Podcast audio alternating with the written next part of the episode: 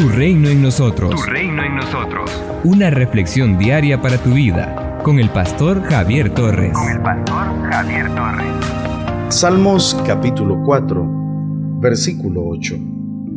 En paz me acostaré y asimismo dormiré, porque solo tú, Jehová, me haces vivir confiado. La dulce y perpetua paz que viene de Dios está reservada para los que en Él confían. Y en este texto sagrado, la escritura habla de la dulce y perpetua paz que disfruta el justo al reclinar la cabeza para dormir sobre su almohada.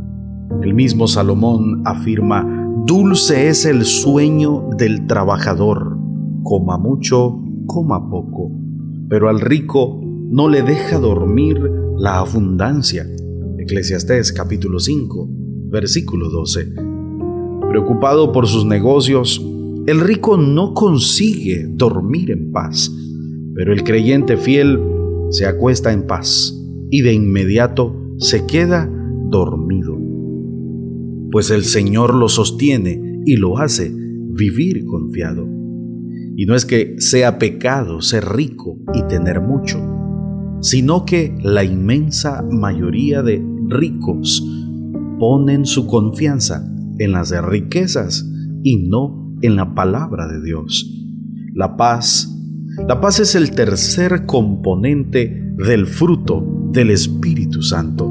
La paz puedo definirla como la tranquilidad del alma, el bienestar en todas las áreas de la vida la palabra hebrea para paz es shalom, que es sinónimo de armonía, plenitud y firmeza. Es la sensación de tranquilidad y armonía en la relación con Dios y con las personas.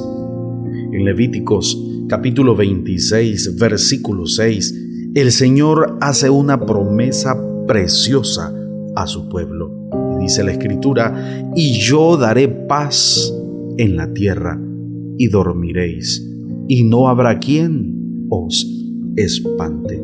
Aarón bendice al pueblo del Señor con estas palabras. Jehová te bendiga y te guarde. Jehová haga resplandecer su rostro sobre ti y tenga de ti misericordia. Jehová alce sobre ti su rostro y ponga en ti paz. Números capítulo 6, versos 24 al 26. En jueces, sexto capítulo, verso 23, el Señor le asegura a Gedeón lo siguiente, paz a ti, no tengas temor, no morirás. De inmediato Gedeón edifica un altar al Señor y lo llama Jehová Shalom, que significa Jehová es paz. Jueces capítulo 6 versos 23 y 24. En el segundo libro de Crónicas, capítulo 20, versículo 30, se expone lo siguiente. El reino de Josafat tuvo paz, porque su Dios le dio paz por todas partes. Y en Job capítulo 22, verso 21, la escritura nos aconseja, vuélvete ahora en amistad con Él y tendrás paz y por ello te vendrá bien.